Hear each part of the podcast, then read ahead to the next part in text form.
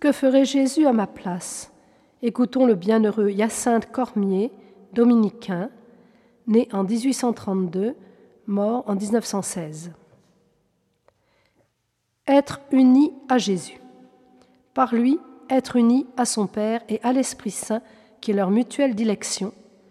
Voilà donc ce qui termine le discours après la scène et forme le résumé, le sommet de la vie intérieure. Recueillons-nous, admirons, désirons, préparons-nous et demandons-nous quel peut être le moyen le plus propre à réaliser cette union.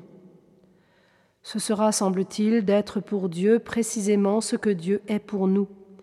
Or Dieu s'unit à nous, selon la doctrine de Saint Paul et de Saint Jean, par le regard, par l'habitation, par l'opération. Tels doivent donc être, en vertu d'une juste réciprocité, les caractères de notre union avec lui. Vous aimez le Seigneur Voulez-vous l'aimer davantage? Prenez Marie pour appui. Jésus est l'exemplaire qu'elle consulte avant d'agir. Il est, pendant qu'elle agit, la force motrice qui lui donne l'élan et l'aide à conduire ses actes à bonne fin. Le mode même d'exécution, dans ses moindres détails, quand on étudie le ton de sa voix, son geste, sa manière de faire, porte à s'écrier Voilà Jésus.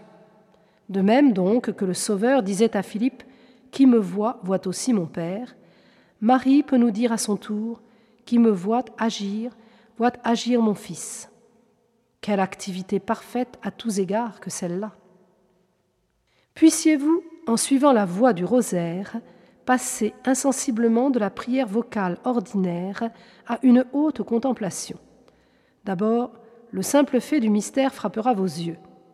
Bientôt, le sens de ce fait vous apparaîtra. Peu à peu, vous comprendrez l'esprit principal qui l'anime. Enfin, par la vivacité de la foi et par l'action progressive de la grâce, la réalité même du mystère se trouvera dans votre cœur et animera vos œuvres. Ce sera Jésus et Marie vivant en vous, précisément tels qu'ils étaient dans ce mystère. Quel beau résultat. Or, vous êtes sûr d'y parvenir si vous méditez votre rosaire paisiblement, attentivement, régulièrement, avec pureté du cœur, avec persévérance dans le désir d'arriver à la connaissance, à l'amour, à l'imitation de Jésus-Christ et de Marie, sa très sainte mère.